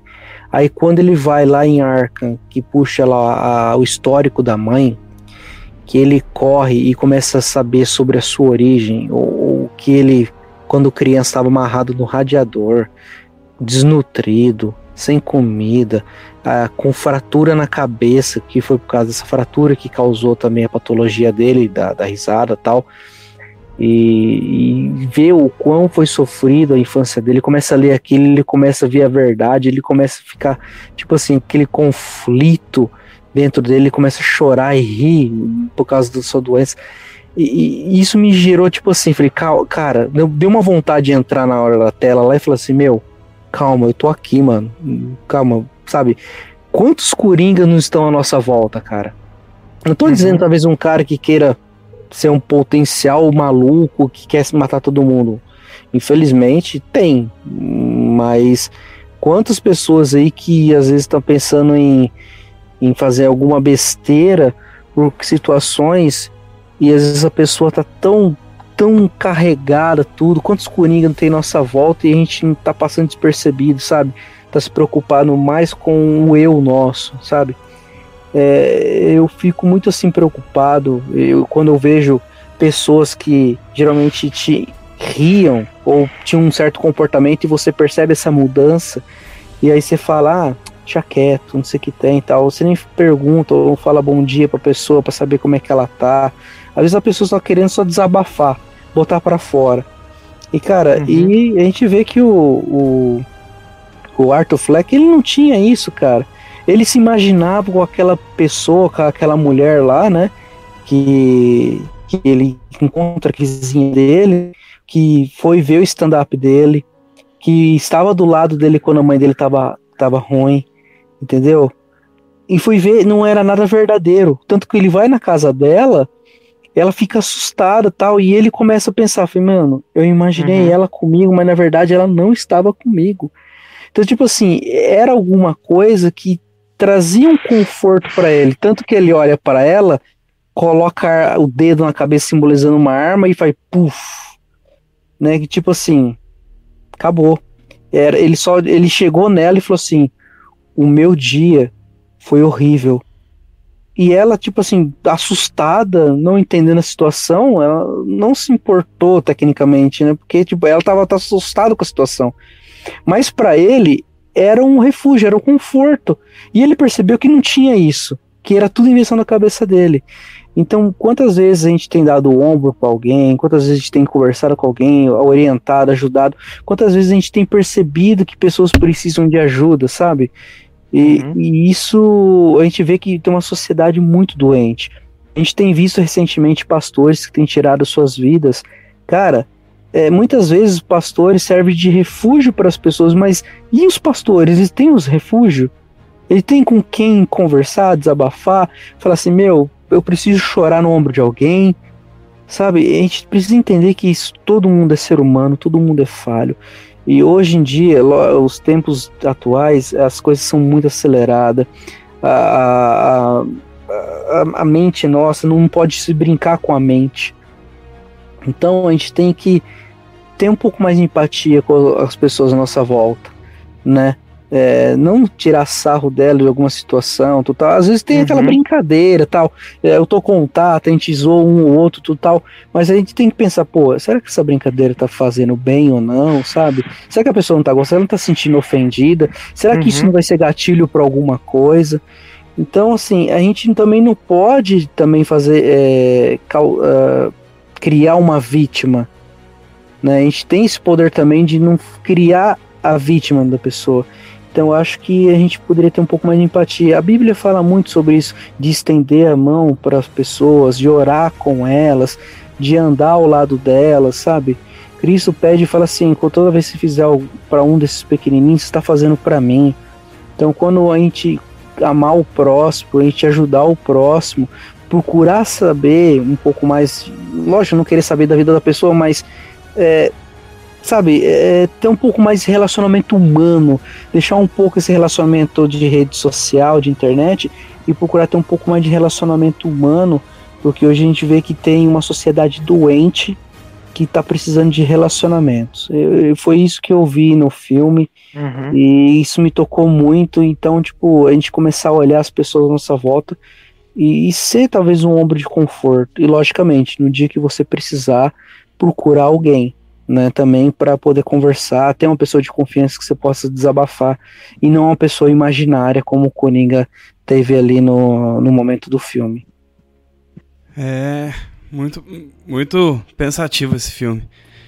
Eu tirei um negócio, cara, que vai muito vai muito junto com o que vocês também tiraram, que é a depravação doentia da mente humana. Um sistema onde eu falo que o que é certo e o que é errado é o que eu dito, me faz fazer o que eu quiser, né? Sem pensar na consequência dos atos que podem acontecer. É, isso é claro no filme, e eu vejo isso desde os primórdios da humanidade, lá em Êxodo. Quando Moisés se retirou para falar com Deus e o povo ficou no deserto um tempinho sem guia, sem um guia, né? Sem, sem uma comunicação com um líder, eles já fizeram um bezerro de ouro. E é, para mim isso foi muito claro nesse filme. Um, um, o ser humano sem a presença da bondade, né, sem a presença da ética, da justiça que vem de Deus, todo mundo sabe disso que a ética humana, a justiça humana, a bondade humana, ela vem de Deus. Tanto que os juramentos nos, nos tribunais são feitos em cima da Bíblia, né? Então já é uma uhum. prova concreta isso aí. É, o ser humano sem Deus, ele vai procurar ídolos, né? Ele vai procurar um ser pseudo superior para falar para ele o que ele pode fazer. E no caso do Coringa, ele foi o próprio bezerro de ouro. Porque ele foi adorado por ter coragem de fazer uma coisa que ele não vai terminar. Ele simplesmente começou aquela coisa. E aí ele inspirou todo mundo a usar máscaras para justamente entrar naquela coisa da identidade de eu por trás da máscara eu posso fazer o que eu quiser. E aí virou aquela patifaria toda. E essa parada do criar ídolos é muito entranhada, porque a gente vê na própria mitologia, todas as, as mitologias de deuses criados por homens, eles criam deuses para ditar regras próprias, né? E a gente sempre tá fazendo isso, a gente ser humano. A, a gente, o, o, o ser humano, ele tá sempre fazendo isso, ele tá sempre criando ídolos, criando deuses para que as regras dele possam ser as regras universais. Uhum. Sendo que a gente tem uma fonte de regras. E aí entra aquela parada que até o Paulinho tava falando, do, do sistema do caos e do sistema da justiça. A gente tem o sistema da justiça, a gente tem o sistema de ética, a gente tem as regras já. Tá tudo descrito nas escrituras sagradas. E o que, que a gente faz? A gente cria ídolos para ditar as nossas próprias regras e assim ter uma consciência, entre aspas, limpa de fazer o que eu quiser. E esses ídolos geralmente são pessoas. São grandes pregadores que falam palavras de conforto para nós, que falam coisas assim, não, você é, você tá no comando, você é o centro, sabe? Você é você e Deus tá aí por causa de você. Você nunca vai ver a cruz que você precisa carregar para seguir Jesus. Você uhum. é o ponto fraco, essas coisas assim. Esses caras são os nossos coringas. Porque eles estão levantando uma galera que seguem eles, não seguem a Cristo. E isso uhum. faz com que a depravação humana chegue no cristianismo. Isso é uma das maiores armadilhas de Satanás possível. Não tô falando que a pessoa é a pessoa, é uma bênção, ela tá pregando o evangelho e tá ganhando gente para Jesus. Amém. Mas a palavra deturpada em si é o plano. E é exatamente isso que o Coringa nos mostra. O que, que ele fazia? Ele pegou a sociedade, achou uma brecha e falou: Vou deturpar isso aqui. E é isso que a gente tem que prestar atenção. Como o Mike acabou de falar, a gente tem que prestar atenção nas pessoas ao nosso redor. A gente tem que prestar atenção nas pessoas que a gente coloca expectativa e que a gente coloca como semideuses. Que os caras são, nossa, super espirituais, os caras são não sei o que. Aquela parada do, do, daquela cultura ridícula que a gente fala que pastor tem que ser perfeito, sabe? Pastor não pode ter amigo. Pastor tem que ser o cara que só resolve o problema. E aí a gente vê inúmeros casos Não pode de... jogar capoeira. É, então. E a gente vê inúmeros casos de, de, de, suicídio pastoral justamente por causa disso. Porque eles eram. Eles só têm problemas. E as pessoas só os procuram por causa de problemas. Porque a gente cria imagem. A gente cria bezerro de ouro. A gente cria semideuses. E hum. quando Deus é claro na parada de não fazer imagens, não fazer nada. Eu sou o único Deus. Se você fizer qualquer outra coisa, você está errado. Então a gente vem, a gente ser humano vem errando nisso há muito tempo. Uhum. E o, é. Coringa, e o filme do Coringa para mim foi só uma uma representação disso aí, de Perfeito. criar um bezerro de ouro para ditar regras erradas. Perfeito. Perfeito. Maravilha. É, é, é, é, até fazendo uma relação realmente com o que eu pensei, porque a gente cria isso porque a gente não quer assumir a nossa própria responsabilidade. E aí uhum. a gente cria isso, tira do nosso, do, do, nosso, das nossas costas isso, né? E vai terminar gerando o quê? O caos. Exato. É, porque as perguntas que. Ó, as per... Você as perguntas que, que os professores de teologia e os pastores e líderes de jovens, etc e tal, mais ouvem é: viu, eu posso fazer tal coisa? Viu, uhum. eu posso beber? Viu, eu posso é. fazer sexo? Viu, eu posso ir na balada? Viu, eu posso fazer tal Por quê? Porque se eu fizer e der errado, é. eu, te, eu tenho que eu faço igual Adão. Ah, não, foi a mulher que tu me deste. Pois é, não baixa a espiritualidade e a relação com Deus para e o Espírito Santo falando da nossa vida. A gente precisa se apoiar em outras coisas para poder fazer o que a gente quer. Sim. Realmente. Verdade. É, a gente vê muito isso na, na, na, criação, né? Como você falou, quando o homem e a mulher pecam, por mais que eles tenham sido tentados, né? Aí Adão joga a culpa para Eva, a Eva joga a culpa para a serpente, Perfeito. a serpente não tem para quem jogar a culpa, né? Aí leva também a, a, a a culpa, né? Mas todos são punidos, né? A serpente passa a rastejar, a mulher passa a sentir dor na hora do parto, né? E o o homem agora vai que ter que trabalhar, né? Botar com o suor do rosto para ganhar a própria comida. né? Tudo isso é a consequência, mostrando que eles são, por mais que tenham sido tentados, foram responsabilizados aí pela, pelo pecado. E é isso aí, galera. Isso. Isso aí. E aí, Paulinho? Quantos quadradinhos esse filme merece? De 0 a 5. Ó, é o seguinte, é, enquanto Hum. esse podcast for pro ar, já vou ter colocado a minha análise. E eu tenho- estava numa grande dúvida, porque eu não considero que se a gente acha que um filme não tem erros, que ele precisa também ter nota máxima. Porque às vezes, ah, ele não contém erros, você gostou bastante dele, tem que dar a nota máxima. Eu não considero isso. Por isso que eu tinha separado antes, separado um 4,5 para Coringa. Mas, meu amigo, depois, 4,5 de 0 a 5, né? No caso, né? Isso. Mas, meu amigo, depois de, de uma conversa como essa e do que esse filme traz pra gente, pode colocar cinco aí, é, quadradinhos, que tá, Tá de bom tamanho. Tá ótimo. Cinco. Cinco de cinco, no caso. Nota máxima aí pra Coringa. Gostei demais. Isso aí. E aí, Vitor, e você? Ah, depois dessa análise, depois dessa conversa, que, que mudou alguma coisa pra você? E aí? Mudou, mudou. Como eu falei durante o podcast, né? Vocês me convenceram. Eu, eu, ia, eu ia dar 3,5. Que é isso, bicho? Sério dar mesmo? três e 3,5? Mesmo antes, Três mesmo e meio. antes, Três e meio? Que é isso? 3,5. Mesmo antes, mesmo antes você não podia fazer isso, que é isso? 3,5. Mas vocês me convenceram. Eu vou dar 4,5. É, era a nota que eu queria dar. É. Tá perdoado. Tá perdoado. Tá perdoado. Cara, eu vou com o Paulinho. O filme, assim, saí satisfeito do cinema, tá? Assisti um bom filme. Não precisou ter efeito. Mostrou que não precisa ter efeito especial para ser um filme de, de. com uma, basta ter uma história bem montada, bem, bem elaborada. O filme entregou o que foi proposto. Então, cara, pra mim, Coringa é cinco quadradinhos, assim, de 0 a 5 é 5 também. E pra mim, tô satisfeito. Tô satisfeito. DC, tô, tô, tô gostando de você, DC. Tô, co- tô começando a gostar de você de novo. Uma, uma luz no fim do túnel, né?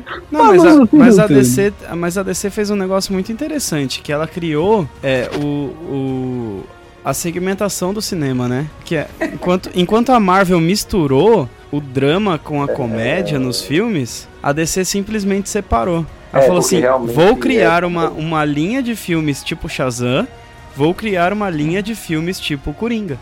E Porque vocês... ela, ela é assim nos quadrinhos, pô. Exato! Exatamente, E é cara. por isso que eu acho que né, esse também, filme merece. É por isso que eu acho que esse filme merece de 4,5 pra cima, entendeu? Porque ele, como filme, é excelente. Ele co- o Coringa, como filme, é cinco quadradinhos, com certeza. Ele, como é, histórias baseadas em quadrinhos, ele peca. Como vários outros filmes. ah, então vocês me entenderam, né? Exato. Não, a gente lhe entendeu desde, a gente lhe entendeu desde o início, mas É. é aquela mas- velha discussão de que o cinema ele precisa sobreviver independente disso, entendeu? Exatamente.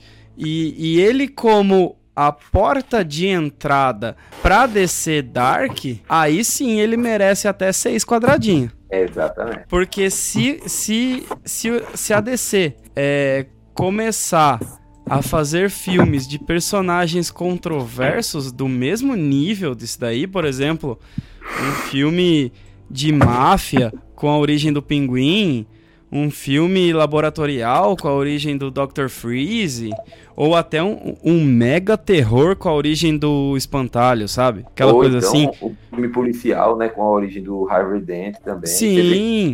Ou, ou, ou até mesmo, tipo, o- a origem do Lex Luthor, sabe? Uhum. Ver a, ver a criação do, do, do Man of Steel na visão do Lex Luthor. Muito bom mesmo. Se ele começar a fazer, e, e até outros personagens. O Olha pró- que massa. Eles podem ter o filme denso com a DC Black. Eles podem ter a aventura com Shazam, Aquaman, Mulher Maravilha e podem ter a comédia com a Liga da Justiça. Eu sei aí como eles, como eles Você é mal. Tudo bem, Nossa, é comédia com a Liga. Não, tudo bem, comédia com a Liga da Justiça, tudo bem, mas comédia igual o Esquadrão Suicida, não, né? Não, mas Não, aquilo não é aí- comédia, aquilo não é filme. Mas É, Ele tá falando aquilo de ali filme. é. Aquilo ali é, é- é- é depravação da, da. Exatamente. Pra você que tá falando que tá gostando da DC, vem aves de rapina aí, viu? Tenha calma. Eita, Eita! É lacração. Lacração. Ui, nega.